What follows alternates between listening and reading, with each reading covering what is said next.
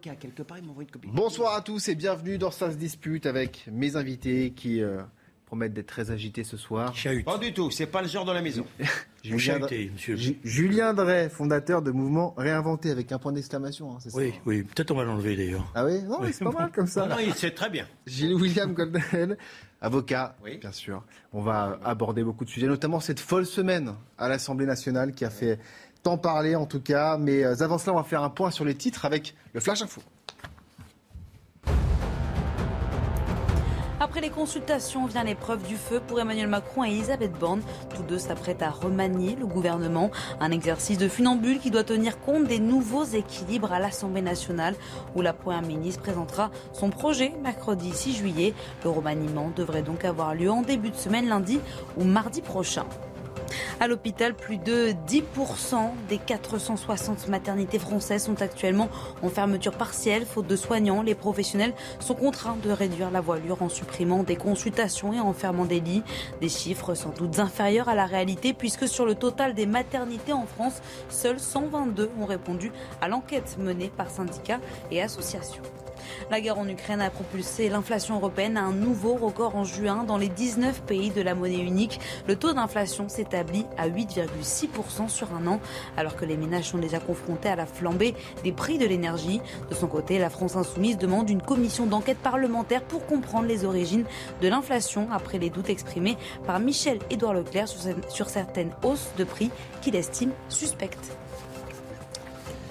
De retour dans Ça se dispute avec mes invités Julien Drey et Gilles William Gold-Nandel. Évidemment qu'on va revenir sur cette folle semaine de l'Assemblée nationale. Peut-être d'abord sur euh, cette élection de, remportée par, euh, par Eric Coquerel, président de la Commission des finances. Julien Drey, il y a quelque chose aussi factuellement, factuellement de logique que ça aille à la NUPS par rapport au nombre, en tout cas, de, de, députés qu'ils. Je, je, dirais oui, c'est logique, mais en même temps, ça veut dire que donc désormais la NUP est un parti politique.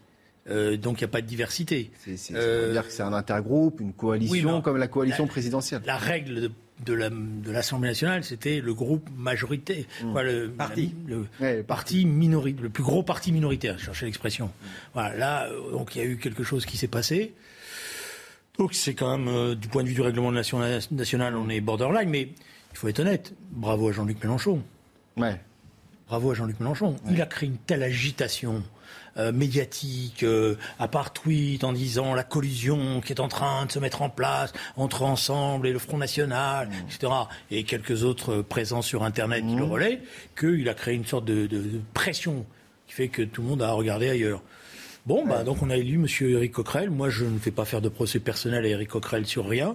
C'est sur ses positions politiques que j'ai un problème. C'est quand même qu'on a un, président de la commission des finances qui, sur un certain nombre de questions qui ne sont pas des petites questions, je pense notamment par hasard au soutien à Georges Ibrahim Abdallah, terroriste euh, en prison, à d'autres questions, est marqué euh, loin, loin, loin, loin de ce que c'est l'esprit même de l'Assemblée nationale. Mmh. Voilà. Gilles William. Oui, enfin, il y aurait beaucoup à dire, en dehors même de ce soutien à un terroriste condamné par la France. Avec, on le voit, hein, on le voit soutenir une affiche, euh, voilà, de Georges Abdallah. C'est quand même un terroriste euh, condamné par la France pour complicité d'assassinat de deux diplomates. Mm.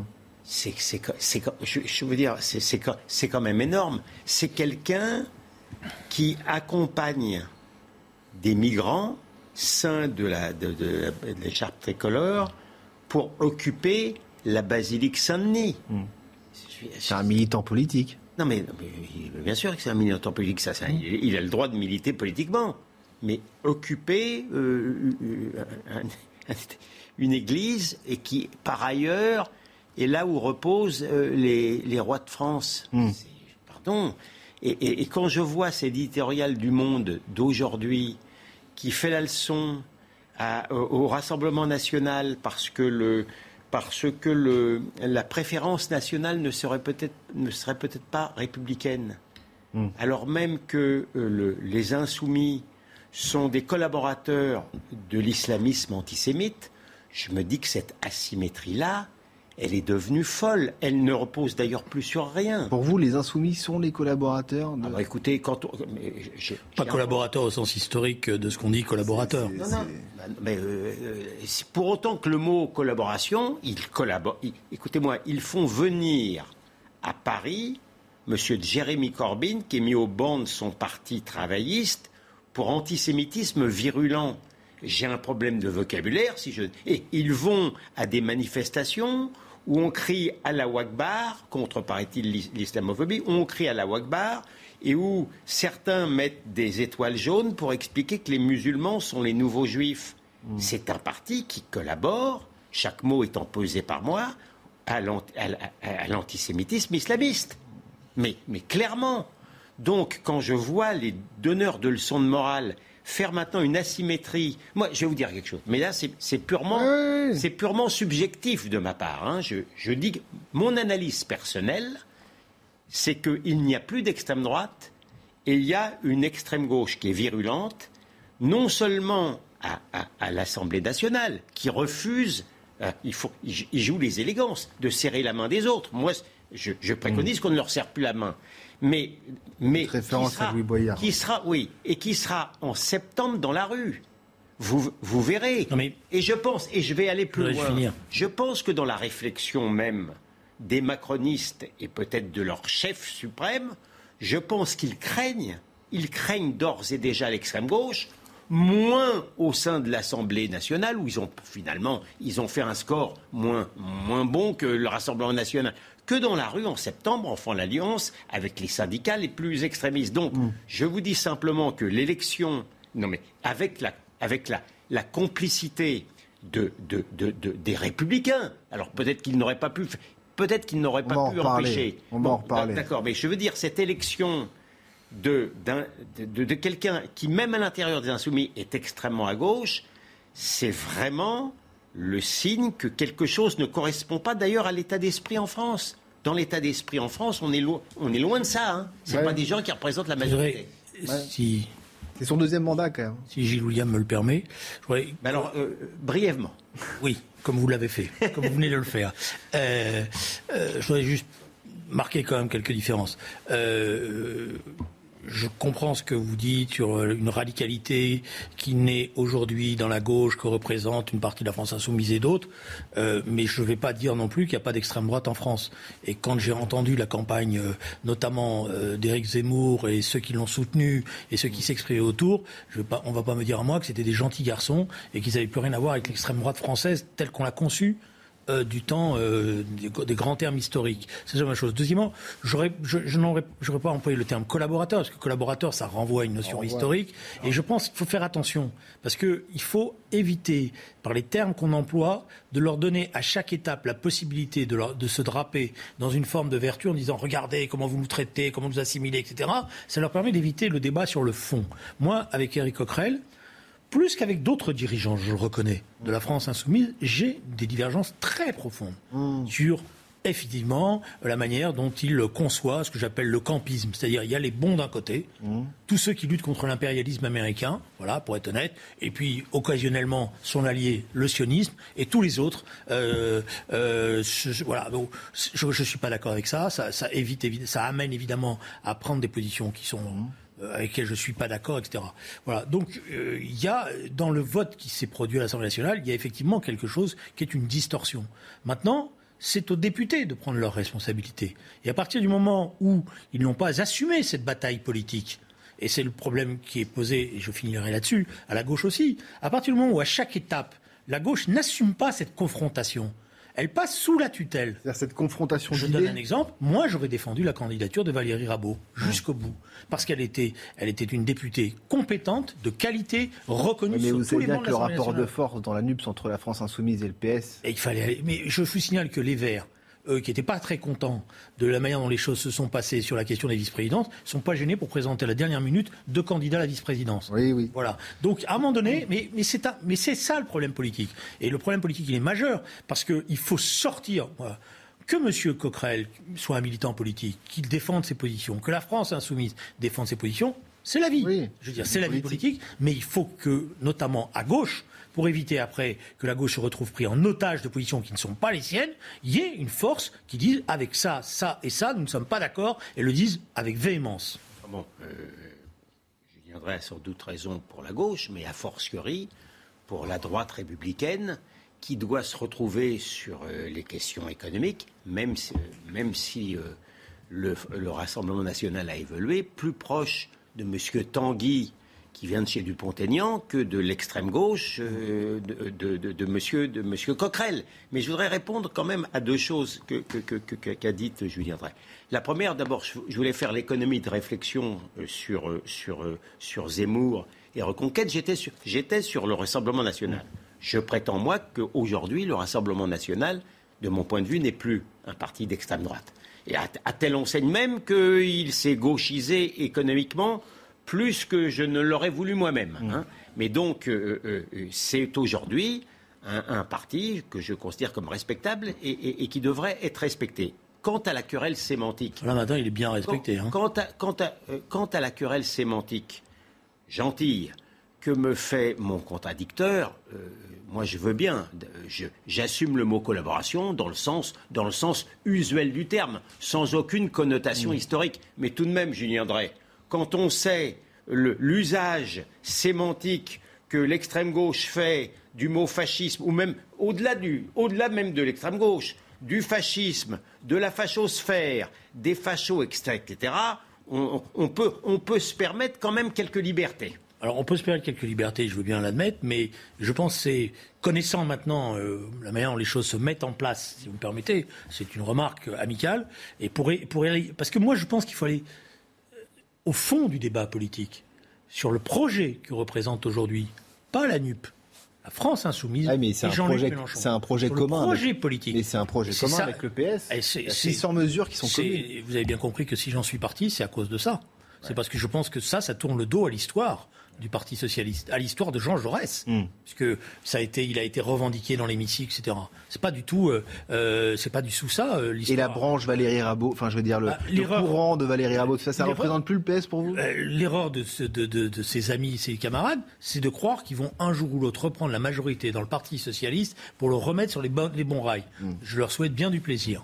Bon, on va je pense que c'est une alternative qu'il faut construire. il faut être extrêmement précis pour aller sur le fond du débat politique, y compris, si vous me permettez. Je pense par exemple que sur ce que représente maintenant euh, le, projet politique démocratique que porte Jean-Luc Mélenchon, il y a un débat politique à porter ils ont quand même près de, près de plus de 70 députés. Donc comme il y, avait, forcément, mais, comme, ils représentent forcément un courant qui est extrêmement important. Mais excusez-moi, mais comme le Parti communiste des années 60 était dix fois plus important et comme que le Rassemblement national. Mais je vous rappelle, je vous rappelle la manière dont Mitterrand s'y est pris quand il a mis des lignes en disant là-dessus je n'irai pas et vous ne m'entraînerez pas ça, y compris en prenant le risque de perdre des élections comme en 78 aux élections législatives, l'histoire lui a donné raison. C'est comme ça qu'il faut faire. Bon, on va écouter euh, Jordan Bardella et, Sébastien Chenu euh, justement sur euh, quelque part la responsabilité des LR dans ce, cette élection d'Éric de, Coquerel. Euh, le premier groupe d'opposition, c'est le Rassemblement national, et par un, oui, par une des magouilles entre euh, les Républicains et la France insoumise, on a vu se dégager un axe LR, Coquerel. Donc ça va plaire à beaucoup d'électeurs de droite d'apprendre qu'on remet, avec le soutien des Républicains, la présidence de la Commission des finances à un révolutionnaire de la LCR, c'est-à-dire au pire de l'extrême gauche, M. Coquerel, qui est l'aile gauche de la France insoumise, donc l'extrême gauche de l'extrême gauche, qui est un militant anti-flic, un communautariste et quelqu'un qui euh, euh, défend des, des, des, idées qui sont, je crois, dangereuses pour la démocratie. Moi, je pense que c'est politiquement un signal euh, très dangereux quand envoyer euh, LR à ses électeurs disant qu'ils préfèrent faire élire Éric Coquerel à la tête de la présidence de la Commission des Finances. Et on a vu une majorité qui n'a pas voulu, avec une espèce de passivité, qui n'a pas voulu s'en mêler, laissant encore Éric Coquerel, c'est-à-dire trahissant l'esprit de ce règlement. Non, mais ça veut dire qu'en fait, ils ont préféré tout trahir, les LR, leurs électeurs en particulier, euh, la majorité, l'esprit du règlement euh, de l'Assemblée nationale, et faire élire euh, Éric Coquerel. Je trouve que c'est un peu facile de dire que les LR, ils ont trahi leurs électeurs. Ils ont voté pour leur candidat. écoutez, Donc, je, comprends parfaitement le raisonnement de, de Bardella et de Chenu. Je suis persuadé, non mais attendez, pardon de vous le dire, je suis persuadé que dans 90% des, électeurs LR, si on leur avait donné, demandé à choisir entre Tanguy ah oui, et, et, Coquerel, ils auraient choisi Tanguy. Euh, euh, voilà, même sans, sans, peut-être sans enthousiasme, je sais, mais il y a quelque chose qui me dépasse, si vous voulez. On ne peut pas leur poser la question sur chaque fin. Non, mais, non, mais moi, très sincèrement, et je n'arrive, mais je, parle au premier degré. Hmm. Alors qu'aujourd'hui, le, le, Rassemblement national n'est plus un épouvantail. On a bien vu les résultats. Il semblerait même que euh, non seulement le, Front républicain ne, marche plus, mais il semble même qu'il y a une sorte de barrage silencieux contre l'extrême gauche qui explique finalement les mécomptes. Hmm.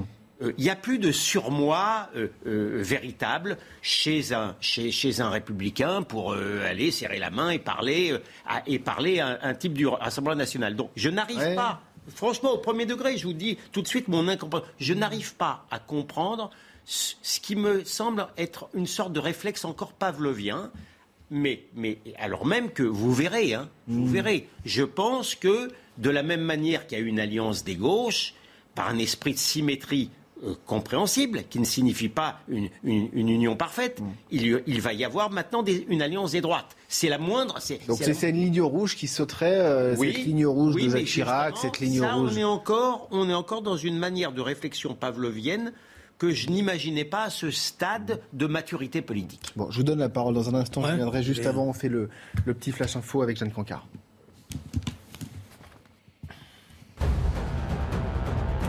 Pour ce premier week-end de vacances d'été, le trafic aérien s'annonce perturbé. Un nouveau mouvement de grève ralentit le fonctionnement de plusieurs aéroports, dont celui de Roissy-Charles de Gaulle.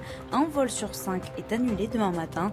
À l'origine de cette mobilisation, les employés qui dénoncent des conditions de travail dégradées et qui réclament des hausses de salaire. C'est un nouveau départ entre la France et l'Australie après la crise des sous-marins. Emmanuel Macron et le nouveau Premier ministre australien se sont rencontrés aujourd'hui et ont affirmé ensemble leur volonté de rétablir la confiance entre leurs deux pays gravement abîmés avec l'annulation par Canberra d'un gigantesque contrat d'achat de 12 sous-marins français.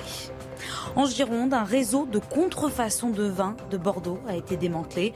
Le préjudice est estimé à plusieurs centaines de milliers de bouteilles. Sur les 20 personnes interpellées, 3 ont été devant un juge d'instruction et mises en examen, notamment pour escroquerie en bande organisée et blanchiment, ainsi que tromperie sur la marchandise. Julien Drey sur euh, cette ligne rouge entre les LR. Moi, je dans, par rapport à Gilles William, il y a des choses que lui ne comprend pas, mais moi, c'est pas les mêmes choses que je comprends pas. c'est bien pour ça. C'est bien pour ça qu'on vous met à promettre tous les deux. Je vais être honnête avec vous, je ne comprends pas l'attitude des Républicains qui ne passent pas un accord avec euh, Emmanuel Macron. Sur le fond, il y a très peu de divergences idéologiques entre eux. Bah, ce serait la fin des LR, oui, mais ce serait la fin des LR. Mais ça sera la fin des LR en croyant qu'ils vont pouvoir jouer les députés d'opposition avec un Front National qui est fort, qui est cohérent et qui est au carré. Ils vont où ils vont se faire. Mais alors, c'est écrit d'avance. Ils vont se. La, question. Mais d'ailleurs, le Front National joue parfaitement sa partition de ce, point de vue-là. Mm. Sans j'arrive leur dire vous êtes avec qui? Vous êtes avec eux Vous êtes avec nous? Si vous êtes l'opposition, vous êtes avec nous. Ça tient une fois, deux fois, trois fois. Puis la quatrième, soit vous votez le texte du gouvernement, soit vous votez contre le texte du gouvernement. Et si vous, si vous votez le texte du gouvernement, bah, ça veut dire que de fait, vous êtes en accord avec lui. Si vous votez contre, bah, ils, vont, ils vont Et on sait très bien que ça va finir comme ça, de toute façon. Ah bah, je sais pas, ça va très bien. Mais alors, ne perdons pas de temps, si vous me permettez. si, 30 secondes, 30 secondes. Je vous dis, donc ne perdons pas de temps et pour la démocratie française. Bon, parce que euh, c'est ça que j'arrive pas à comprendre sur la manière dont les républicains en ce moment essayent de, se faire un chemin mmh. qui est une impasse de leur point de vue. Bon, après, euh, par rapport euh, euh, au débat qu'il y a, que, nous avions en même temps sur la, sur la gauche, et, c'est la même chose. Hein, je veux dire, c'est aussi des clarifications qui doivent venir dans les semaines et les mois à venir. Donc, on va vivre une période de confusion politique. Bien sûr. On est dedans. Elle va, elle va, elle va se voir beaucoup à l'Assemblée nationale. Alors après, il y a peut-être une surprise, vous savez, parce que j'en ai vu comme ça des fois. c'est pas sûr qu'une fois que M. Coquerel se soit glissé dans les habits de la présidence de la commission des finances, de, de ce qu'elle représente, parce qu'il y a une autorité, des services qu'il va avoir en face de lui. Il, va, il va, il va lever le secret sur. Euh, euh, je veux dire, il va pas avoir en face de lui des, des charlots, hein, les services de la commission des finances, euh, le ministère. Il faut de la densité, sinon vous faites, vous apparaissez pour un ridicule. Et j'ai remarqué tout de suite qu'il a mis la cravate. Mmh. Oui, oui, c'est vrai. C'est un petit signe qui, voyez, qui, qui, qui va peut-être, qui va se dire c'est pas aussi simple que ce que je Il y a croyais. une responsabilité. Donc. Ouais, euh, pour tenter de peut-être de, de combler votre incompréhension, permettez à un ancien secrétaire national de l'UMP de vous dire euh, ce qui peut se passer dans la tête d'un républicain. Oui, ça m'intéresse. Eh ben, à mon avis, Comme curiosité ethno- ethnologique. oui, oui, mais bien sûr. Je, je croyais que vous alliez dire zoologique. Non, non, J'ai eu peur. Je me suis pas permis J'ai eu peur. Non, mais écou- il faut dire que les, les derniers mois de M. Macron ont été pour un républicain de bonne aloi un peu difficiles. Il y a une et, ce qui explique d'ailleurs ces mécomptes électoraux. Il y a une gauchisation de la macronerie. Le, le- La le- macronerie ou la macronie Macronie, pardon. C'est un, euh, Oui, le un Le lapsus. lapsus, non, euh, c'est un hein, lapsus. terrible. un- oui, oui, mais c'est un lapsus à la limite que, que je suis que je suis obligé Faut l'assumer, d'assumer. faut Que je l'assumer. suis obligé d'assumer, mais il est involontaire, hein, comme tout lapsus. Ouais. Ça va. Ah, vous mais êtes un bon avocat. c'est- Hein C'est quelqu'un, c'est quelqu'un qui a voté, qui a, qui a, qui a, euh, désigné M. Papendaï euh, à la place, à la place de M. Blanquer. C'est Oui, mais- quelqu'un, c'est quelqu'un pour, c'est quelqu'un qui. Là aussi, on a diabolisé M. Papendaï. Moi, je suis en train de Eh, lire ses interviews. il, est, on il, a est, déjà. il est en train de se couler dans le moule. euh, Il a un peu hein. été jugé rapidement. Voilà, il est en train de se couler C'est dans le vous moule. qui allez un peu vite. Moi, pour, moi, quelqu'un qui dit que un blanc, un blanc qui a agressé, c'est pas du racisme parce qu'il fait partie du peuple dominant. J'ai du mal, j'ai du mal à considérer que c'est un, j'ai du mal que j'ai à considérer que c'est quelqu'un de, conciliant. Mais je peux me tromper. Non, mais dans l'esprit, attendez, il- Non, non, mais je que vous laisse les républicains se trompent. Je, je tente d'expliquer que dans l'esprit d'un républicain, ce genre de signaux, sans parler de la politique économique, monsieur, je sais bien que M. Drey a été très favorable au quoi qu'il en coûte, Oui. mais pour les républicains qui sont en principe très soucieux des problèmes d'équilibre Oui, budgétaire, oui. de dette, le- la, la position de la France, quand vous la comparez à l'Italie... Ils auraient peut-être fait la même chose. à l'Allemagne. Pardon Ils auraient peut-être fait. non la mais, je suis chose. pas en, train- non, mais je suis pas en train de vous dire qu'ils ont raison. Euh, c'est c'est pour combler l'incompréhension. Je vous dis que le, le- le- le- le dernier est, et de manière sociétalement, en dehors même de l'économie où M. Macron est devenu de gauche, alors qu'il venait plutôt de bas. Euh, enfin, c'est un ancien, quand même, ancien ministre de l'économie de, euh, votre ami M. Hollande, quand même. hein. En dehors même, en dehors, Oui, quand même, hein, il vient pas. de- mais en dehors de ça, sur le plan sociétal, c'est quelqu'un qui voulait pas euh, qu'un blanc euh, envoie un rapport à un, un autre blanc. C'est quand même quelqu'un qui est vécu, et je crois que ce n'est pas une illusion, comme quelqu'un de gauche. Donc pourquoi voulez-vous que les républicains qui ont été plutôt maltraités euh, euh, euh, volent au secours de Monsieur, euh, de monsieur Macron Pour l'intérêt des Français. Mais, mais pour une raison Pour simple, des Français. que leurs électrices et leurs électeurs leur ont apporté une réponse. Ce- En déjà, déjà au premier tour de la présidentielle, ils ont quand même, pour une part importante, Oui. on se souvient du, corps, du score de Valérie Pécresse, choisi Emmanuel Macron. C'est-à-dire Oui, oui. que par, Ah de, oui. par delà tout Oui, ce que oui. vous avez dit, ils sont restent. Notre famille, elle est plutôt Eh ben, par là. ceux, eh ben, ceux qui restent. Oui, c'est les derniers ceux- des Mohicans. Ceux qui restent, on va dire que c'est le noyau dur et qui sont davantage euh, dans- à droite sur le plan économique et sociétal. donc- Donc, donc- pourquoi voulez-vous qu'ils qu'ils- qu'ils- qu'ils Donc- aillent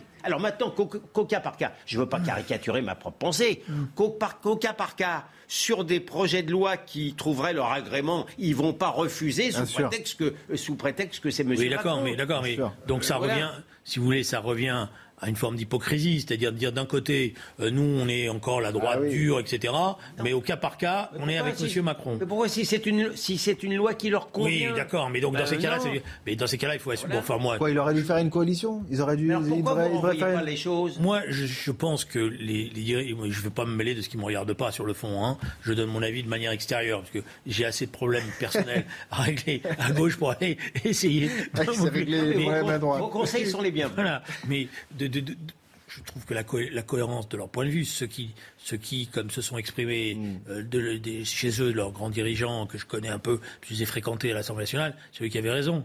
Ils avaient tout intérêt à faire une coalition avec Emmanuel Macron parce que, vu la situation dans laquelle il se trouvait, il aurait été obligé, y compris sur le plan économique et social peut-être, de leur faire des concessions, qu'il leur fera moins euh, dans l'hémicycle parce qu'il va chercher des équilibres, etc. Bah, Mais tout ça, tout ça n'est pas pour le, Mais alors- le fonctionnement de la vie démocratique du pays. Mais alors, pour- très, très. Mais alors, bon, enfin allez, voilà. Après, poussez- non mais on est presque dans l'esthétisme parlementaire. Julien, poussez votre raisonnement jusqu'au bout? Mmh. Pourquoi dans ce cas-là, M. Macron ne nomme pas comme Premier ministre une dame Vautrin ou quelqu'un d'autre? Bah, ça sera peut-être le cas la semaine prochaine. Hein. Visiblement, il y a pensé. Ah, bah, ça, il y a pensé. Ça serait peut-être de nature, justement, à, à, pousser les Républicains à faire quelques concessions. Mais est-ce que ça suffirait? Je ne sais pas. Bon, que, alors, je vais faire l'explication jusqu'au bout. Peut-être qu'il l'a pas, il l'a pas fait parce qu'il attendait des signes qui n'ont pas été donnés ou des certitudes qui n'ont pas été données. Bon, enfin, on, après là, une, je sais plus où on en est. Hein. On marque une toute petite pause. On revient dans alors, un rapide. instant, mais il y aura. Ah oui, très très rapide, bien sûr, toujours, tout de suite.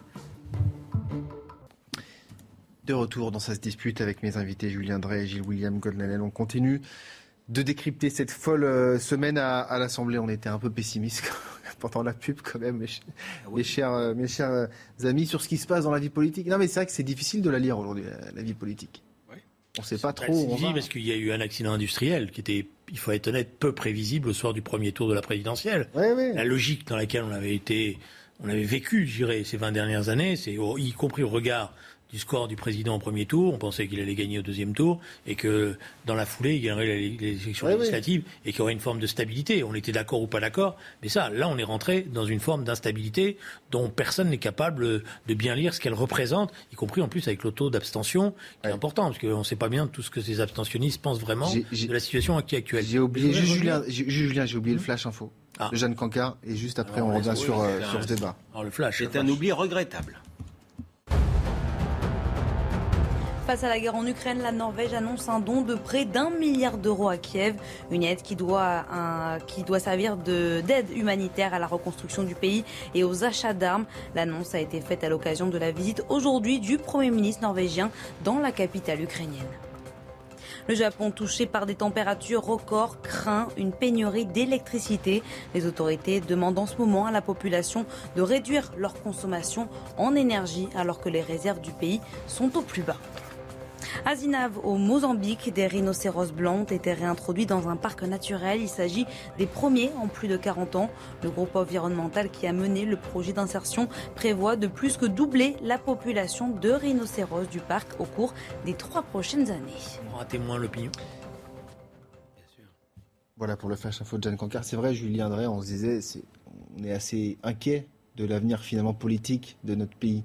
Parce que je pense qu'on va avoir, on va avoir, si vous me permettez, un mouvement, alors après, je, je, on va voir, on va avoir un double mouvement. On va avoir une assemblée, comme le disait d'ailleurs Jean-Luc Mélenchon, et qui, qui, va se laisser dans, euh, entraîner dans ce qu'on appelle la reparlementarisation des institutions oui. de la Ve République, et qui va vouloir s'affirmer. Mais de l'autre côté, c'est là où la question est posée désormais, c'est est-ce que le président, lui, justement, n'a pas intérêt à se représidentialiser. C'est-à-dire à faire, si vous me permettez, je sais que ça va vous paraître un peu. Oui, j'essaye de, de, suivre. Oui, et de faire un peu ce qu'avait fait François Mitterrand pendant la cohabitation, ou même Jacques Chirac. C'est-à-dire, l'Assemblée, c'est l'Assemblée, et moi, je deviens l'ami de toutes les Françaises et les Français. Tout le bien, mmh. c'est pour moi, tout le reste, c'est pour les autres. Mmh. Oui, mais là, les... c'est l'immobilisme alors c'est une forme d'immobilisme, mais c'est une forme de reconstruction d'une image qui fait qu'il devient une sorte de référence parce que, bon, pour ceux qui se souviennent, c'est François Mitterrand qui allait, dès qu'il y avait la moindre grève, saluer les grévistes, dès qu'il y avait le moindre incident, et Jacques Chirac a fait la même chose. Donc c'est une reconstruction d'image qui fait que, et l'Assemblée devient à ce moment-là le lieu du chahut, de la paralysie, ah, voilà. et, euh, et donc lui, et ça, évidemment, oui. ça débouche sur une crise à un moment donné où euh, l'un prend le, le, le, pays à témoin en disant, moi, voyez, euh, je suis euh, qui veut faire avancer les choses, et c'est les autres. Ouais. Alors, Donc ça serait 50 perdus finalement 50 perdus, je Ou sais 50 gagnés pour certains Je ne sais pas 50 parce que je suis pas sûr qu'un système comme ça peut durer 5 ans, d'autant que lui, il n'est pas candidat à sa réélection. Les deux autres, ils avaient ça dans la tête. Donc lui, il est plutôt candidat, une forme de retrouver une forme de stabilité ah, institutionnelle. Maintenant, je voudrais revenir sur un sujet que je n'ai pas eu le temps de répondre. Moi, je suis d'accord sur une question qui est posée si le discours de la gauche ne consiste qu'à continuer à diaboliser le Front National, je l'ai déjà dit, je pense qu'il faut combattre les positions du Front National. Je sais si j'ai des désaccords très profonds, mmh. mais je pense que la référence à l'histoire dans le combat contre le Front National était utile quand c'était le père. Elle, elle, ne marche plus en France. C'est ça. Donc quand on me que dit le RN est d'extrême droite pour non, vous, je viendrai. Non mais il est d'extrême droite, mais pas au sens de ce que euh, on appelait l'extrême droite quand j'étais jeune. L'extrême droite, quand j'étais jeune, on l'a renvoyé à l'histoire. C'était le fascisme, c'était Mussolini, c'était Hitler, etc. Et, tout. et aujourd'hui, il y a une grande partie de l'opinion, d'abord qui ne connaît pas cette histoire-là, et qui ne les juge pas comme ça. Et donc cette diabolisation, elle ne marche plus. Quand on dit le, la digue républicaine a sauté, c'est que pour une grande partie de la population, c'est pas parce que les partis politiques, ça ne marche pas. Ça veut dire que le Front National, il faut le combattre maintenant sur son programme économique, s'il en a un. Est-ce qu'il est, applicable? Il faut le combattre sur son programme, euh, sur, sur toutes ces mesures identitaires, tout ce que vous voulez. Mais je pense que c'est là que ça se passe. Et la reconquête de l'électorat du Front National, si on veut l'électorat populaire, on le fera pas en évoquant l'histoire. Gilles William. Non, mais ça n'a aucun sens. Dans le sens où. alors, évidemment. Allez-y par étapes. C'est le parti le plus à droite. Ouais. Sur les, Fais une petite parenthèse, d'ailleurs, Marine Le Pen avait demandé à ne pas être, euh, à, ne pas être euh, à l'extrême droite de, l'hémicycle. géographiquement, mais ce que je veux dire, par rapport aux critères de l'extrême droite des années 30, euh, il n'y a plus de racisme, il n'y a plus d'antisémitisme, il y a le, racisme, il y en a un peu. Alors, il, y a, eu quand même, non, mais pour être très honnête, il y a eu certains euh, candidats aux législatives qui ont été retirés, hein, plusieurs dizaines même, parce qu'ils étaient je, veux bien les, je, veux bien, je veux bien les regarder tout, tout mais de, manière générale, la politique de ce parti, il n'y a plus de discours raciste, il n'y a plus de discours antisémite, il y a le respect démocratique des urnes. Donc on est des années-lumière avec l'extrême droite des années 30. En ce qui concerne l'extrême gauche, pardon de le dire, il y a un flirt avec l'antisémitisme, il y a un flirt avec l'islamisme, clairement, et on explique, euh, on, explique que Fidel Castro et Maduro, c'est très bien, et on explique que si ça ne marche pas dans les urnes, on ira dans les rues. Si ça, c'est pas l'extrême gauche, j'ai un problème de vocabulaire. Et en dehors même de ces définitions-là, ce qui encore m'insupporte, c'est que c'est les gens qui, qui, veulent donner des leçons, c'est justement ces gens-là que M. Julien Drey ou que quelqu'un d'autre, même de manière erronée, les considère encore comme extrême droite, ça me gêne moins que lorsque ce sont des gens, encore une fois, qui sont, qui flirtent avec ce que je viens de vous dire, qui se permettent de refuser, de refuser la main à quelqu'un. C'est pour ça que je préconise, puisque vous savez que mon combat, c'est précisément contre l'extrême gauche pro-islamiste et, pro-antisémite islamiste, c'est justement de préconiser, vous voulez pas serrer la main aux autres?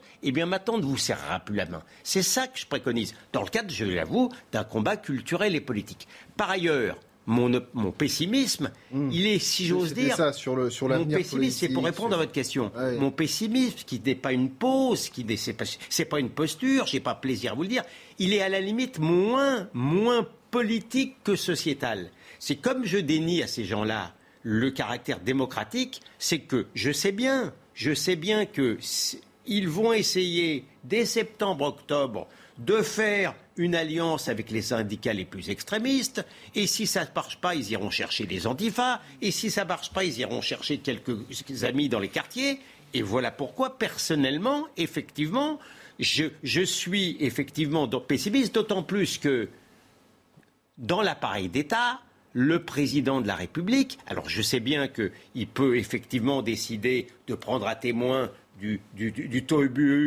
parlementaire, mais le président de la République, on ne peut pas dire qu'il inspire une immense confiance aux Français, ni en matière de sécurité, bah, ni en matière d'immigration, ni rien. On n'a pas, on n'a pas un recours suprême, si vous voulez. C'est pas, c'est pas Papa de Gaulle. C'est quand même autre chose. Mais personne n'est euh, Papa de Gaulle. Si je peux essayer d'en placer une. Moi, je pense qu'il faut faire attention non plus de pas. Euh, je comprends qu'on puisse avoir des accords, pas non plus diaboliser. D'abord, le terme extrême gauche il y, a, tout là-dedans. Hein. LFI n'est pas euh... gauche, puisque vous avez posé la question sur Non, je pense que c'est une gauche radicale. Je préfère le, terme extrême gauche, je veux plus rien dire, parce qu'à ce moment-là, euh, je préfère une gauche radicale. Et dans cette gauche radicale, il y a une aile pro-islamiste. Ça, c'est clair. Voilà. Ou qui, qui a une conception de, de, de ce que représente aujourd'hui le combat d'un certain nombre de gens contre l'impérialisme américain étant des potentiels alliés. Donc je pense qu'il. Voilà. Oui. par exemple, je vais vous faire une remarque amicale, mais quand M. Bardella dit c'est un dur de la LCR, etc., euh, je pense qu'il se trompe. La LCR, c'était pas ça. Mais ça, c'est pour ma génération. voilà. Euh, mais il se trompe parce qu'il se bat contre un mauvais ennemi, d'un certain point de vue. Euh, lui aussi. de la politique. Non, je pense que la politique, c'est la précision des termes et des caractérisations si on veut être efficace. Voilà. Parce que sinon, c'est pour ça que je pense qu'il ne faut pas diaboliser non plus euh, euh, la LFI, parce que ce n'est pas non plus les nouveaux bolcheviks rouges avec le couteau entre les dents qui vont égorger les petits-enfants, euh, mmh. etc. Et tout. voilà. donc, moi, je crois peu si vous voulez, euh, aussi histoire de troisième, de quatrième tour social dans la rue.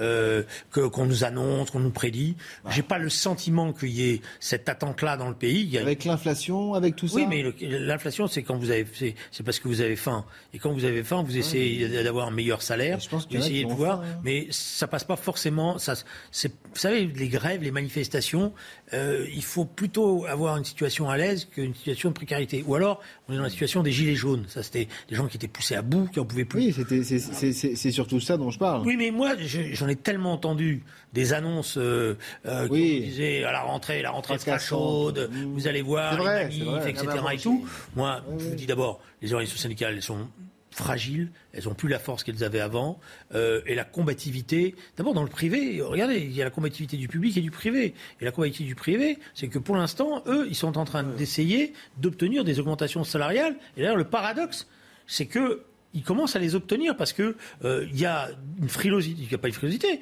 il y a un calcul d'un certain nombre de grands patrons qui se disent vaut mieux redistribuer des dividendes que d'être sur la sellette et de ne pas s'en ah bah sortir. Bah, voilà.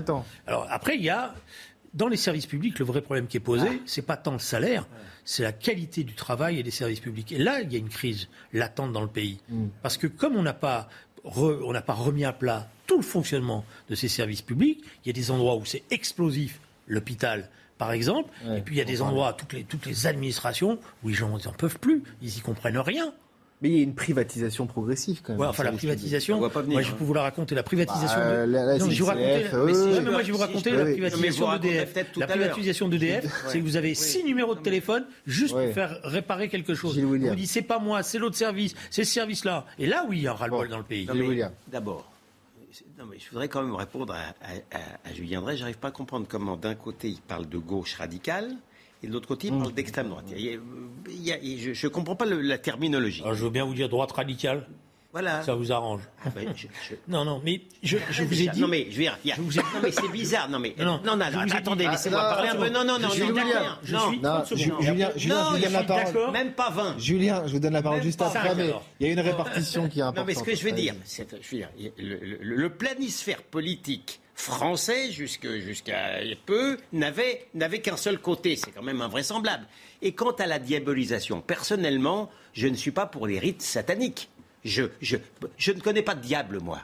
Je, vous voyez ce que je veux dire? Et je suis certain, je vais vous le dire maintenant, j'en connais certains, au sein de la France insoumise, il y a des gens très bien. Moi, sur le, sur le plan amical, il m'arrive d'avoir des amitiés plus fortes à gauche qu'à droite. Ah oui. Mais bien sûr.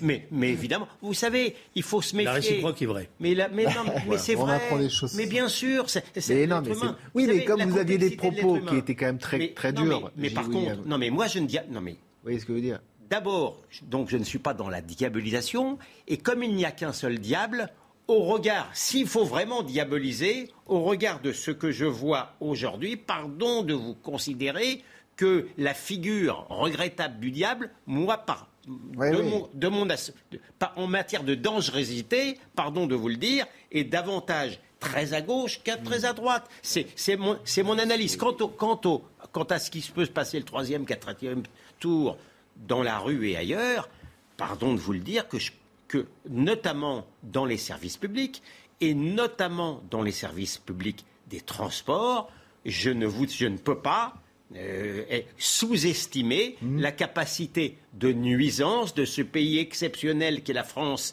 que personne n'envie cela, de, de, de, mettre à plat, de mettre à plat justement mmh. euh, la France en raison des, des services publics des transports. C'est une spécialité extraordinaire. Je vous signale que là, déjà, au mois de, juillet. Vous, avez vu le, vous avez vu comment ça se passe Il y a une grève dans les aéroports. Dans les, mais oui, mais. Oui, mais regardez ce qui est en Si vous me permettez pour répondre, euh, je, fais juste une remarque, c'est que d'un côté, Gilles William me dit qu'il connaît pas le diable, mais visiblement, il en a, il, il sait le décrire. Bon, euh, bon, mais ça, c'est une plaisanterie amicale. Moi, je, je dis simplement que il y a un malaise dans la société française, c'est incontestable, Ah oui, qui, qui- qui est très profond. Très, très profond. qui est très profond, qui se traduit par l'abstention. Il y a des discrédits très forts à l'égard d'un certain nombre d'institutions qui jusqu'à maintenant étaient respectées, commencer par la police, par exemple par la justice, et ça interroge ces institutions sur la manière dont elles se comportent. Est-ce que tout ça va donner lieu à une explosion généralisée Euh, C'est Oui, une une possibilité, mais je crois plutôt que ça va donner lieu à une, une désespérance qui s'installe. Une désespérance où euh, c'est plutôt la solution que c'est une individuelle. lassitude, il y a C'est une espèce d'usure. La solution individualiste. Euh, euh, je me barre des grandes villes, je vais me mettre euh, dans, dans, dans une petite à la campagne, je vais protéger mes gosses. Et survivaliste. puis, euh, voilà, une forme de survivalisme, etc. Ce qui- C'est pour ça que la question qui est posée, c'est de recréer un projet collectif et de redonner envie à ce projet mais collectif. Et donc ça passe effectivement par des réformes. Et là, c'est là la question qui est posée du moment dans lequel on vit. C'est le moment où ce pays aurait besoin de grandes réformes pour remettre à plat un certain nombre de questions qui sont posées dans ces institutions, justice, police, éducation, euh, santé. Et, et le risque, c'est qu'on fasse que du replâtrage juste pour répondre à l'urgence. Oui, mais le drame, c'est que ces réformes n'ont pas eu lieu par temps calme. Et là, ça ne va plus être le temps calme, y compris sur le plan économique et financier. Ouais, ouais, ouais. Crise économique et financière qui vient. Vous avez actuellement déjà euh, des. des- des- non, je ne vous parle pas de l'inflation, mais le- le- le- le- il peut y avoir demain une crise de l'euro très grave. Regardez déjà la parité entre le- l'euro et le dollar. Donc, Oui, mais j'y ajoutez- crois pas trop, ça. Parce on va injecter des de liquidités. Ça va être, on va je imprimer des billets, on va injecter, on va. La, Alors, les banques question, centrales, elles vont injecter. Alors, il y, a- il y aura, il y aura, on n'est pas dans la même situation que dans les années 80. L'Allemagne a énormément besoin de la France, Oui. y compris par rapport à ses propres problèmes internes. Donc, elle ne va pas faire le méchant maître d'école qui rappelait sans arrêt la France à l'orthodoxie économique. Mm. Elle va être obligée, elle aussi, de mais- s'appuyer sur une forme de liberté. Ce que je veux dire, c'est que depuis je ne 2008, crois pas, on nous dit tous les ans que ça ne va s'effondrer. L'explosion. Je ne crois pas, euh, je crois pas qu'on va dans, dans une explosion du système monétaire, etc. Et tout. Bon, je pense qu'il y aura de la liquidité qui, qui, qui va être remise. La question qui est posée, elle est tout autre, si vous me permettez. C'est est-ce que l'Europe va être capable de comprendre qu'elle est tombée dans un piège dans la guerre en Ukraine et que si elle ne prend pas la responsabilité de préparer un vrai cessez-le-feu pour des vraies, des vraies négociations, c'est elle qui est en train de payer le prix. Parce que, contrairement à ce que tout nous, ce que, ce que- ce que- ce qui se raconte sans arrêt, y compris pas, chez, pas sur CNews, mais dans d'autres chaînes d'infos, Ouais. je m'excuse, mais la Russie, elle n'est pas du tout isolée. Et vous avez une photo qui était extraordinaire, si vous me permettez. Une photo qui montrait tout, qui réexpliquait tout. Une photo où vous aviez les dirigeants du G8 qui étaient en bras de chemise, euh, en train de se fraterniser, de Et rigoler. les autres de la BRICS. Et de l'autre, les autres de la brique qui, eux, étaient sérieux. Et il y avait d'un côté 3 milliards d'hommes, Ouais. de, femmes et d'hommes, et de l'autre côté, euh, 1 milliard. Et, Ouais. et la Russie, elle, est en train de se reconstruire. Tous ceux, Le- qui, tous ceux juste qui le- vont, le- deux secondes, tous ceux qui vont, tous ceux qui vont en Russie vous diront qu'en Russie même, tous les magasins sont là. Oui, les vrai. Elles ont Bon, été repeintes Juste le flash info de John Cancard qui nous attend. Des conclusions de la mission Flash sur les urgences, Elisabeth Borne dit retenir toutes les propositions qui ont été faites pour désengorger les hôpitaux cet été. Parmi ses réponses de court terme, elle a notamment confirmé un complément de rémunération pour le travail de nuit lors d'un déplacement aujourd'hui à l'hôpital de Pontoise dans le Val-de-Marne. C'est le Belge Yves Lampert qui remporte la première étape du Tour de France. Il endosse ainsi le maillot jaune grâce à sa victoire du contre-la-montre dans les rues de Copenhague. Quant à Tadej Pogacar, le double tenant du titre, décroche la troisième place de l'étape. Après un violent orage qui a fait plusieurs blessés, le festival des Eurocaines à Belfort est censé reprendre demain dès 16h, a annoncé son président lors d'une conférence de presse. Les deux premières journées, qui auraient dû se tenir aujourd'hui et hier, elles ont dû être annulées en raison des conditions météo. Bon, je voulais vous montrer une image de fin. C'était le drapeau européen qui rentrait dans euh, le Parlement ukrainien. Mais on va d'abord écouter Sandrine Rousseau, qui euh, réagissait justement à la vice-présidence de l'Assemblée nationale, deux députés du Rassemblement national. C'est pas la même chose de dire qu'il faut une juste répartition et dans ces cas-là, il fallait que les 89 voix du RN aillent au RN et de faire marche-pied pour qu'il soit vice-président de l'Assemblée nationale. Et on l'a vu hier avec les, propos qui ont été tenus par le président de l'Assemblée nationale, euh, temporaire, euh, de doyen d'âge. Ça n'est pas la même chose de tenir ces propos-là depuis l'hémicycle ou depuis la tribune de l'Assemblée nationale. Nous avons voulu euh, montrer le double visage de, l'REM et sa double stratégie entre des discours publics et des discours et des attitudes voilà, de vote. Et eh bien voilà, c'est montré et je suis très fière d'avoir réussi à montrer ça. Bah et dans son rôle Oui, c'est dans son rôle de la forfanterie d'extrême gauche qui ne tolère pas qu'un homme puisse, en termes totalement simples, sans aucune provocation, parler du drame des pieds noirs d'Algérie. Vous avez beaucoup de gens. Oui, mais c'est passé à la tribune. Je parle sous le contrôle de M. Drey il y a beaucoup de gens qui ont, soutenu l'Algérie algérienne et qui reconnaissent qu'il y a eu un, drame des pieds noirs d'Algérie. Madame Rousseau n'a pas compris ça. Oui, mais c'est sur le est-ce que c'est. Si, vous pouvez arrêter, le doyen, le doyen je, l'ai vécu, le doyen, il raconte son histoire. Moi, j'ai vécu M. Dassault raconter son histoire. Euh, j'ai vécu M. Dupont raconter son histoire. C'était pas forcément le doyen raconte son histoire. Et ce monsieur, je, je reconnais que j'ai pris le temps de bien lire les propos qu'il a tenus. Il n'a pas fait, il a, il a raconté sa propre histoire de pieds noirs d'Algérie. Et excusez-moi de vous dire, il y a un million de pieds noirs d'Algérie qui n'étaient ni des racistes, ni des fascistes, et qui voulaient rester dans ce pays, qui espéraient même une Algérie dans laquelle ils auraient leur place. Ça existe aussi, et on ne peut pas tirer un trait là-dessus. Merci, messieurs, en tout cas, d'avoir participé à cette dispute. C'était très intéressant. C'est Julien Pasquet qui prend la main dans un instant pour l'heure des Pro 2, et moi, je vous retrouve à 21h. À tout à l'heure.